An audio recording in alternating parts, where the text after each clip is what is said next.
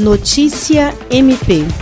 O Ministério Público do Estado do Acre adotou no dia 18 de março o teletrabalho como medida preventiva ao coronavírus, além do plantão extraordinário. Desde então, o atendimento ao cidadão passou a ser realizado por telefone ou canais online, com exceção dos casos urgentes. A atuação em home office não representou uma barreira para que membros e servidores mantivessem o ritmo de produtividade da instituição. Entre os dias 23 de junho e 7 de julho, o sistema de automação da Justiça do Ministério Público registrou 39.009 movimentações. O sistema integra o trabalho de procuradores e promotores de justiça, permitindo que todos os processos e procedimentos tramitem de forma digital. A pandemia da Covid-19 demandou estratégias de atuação do MPAC.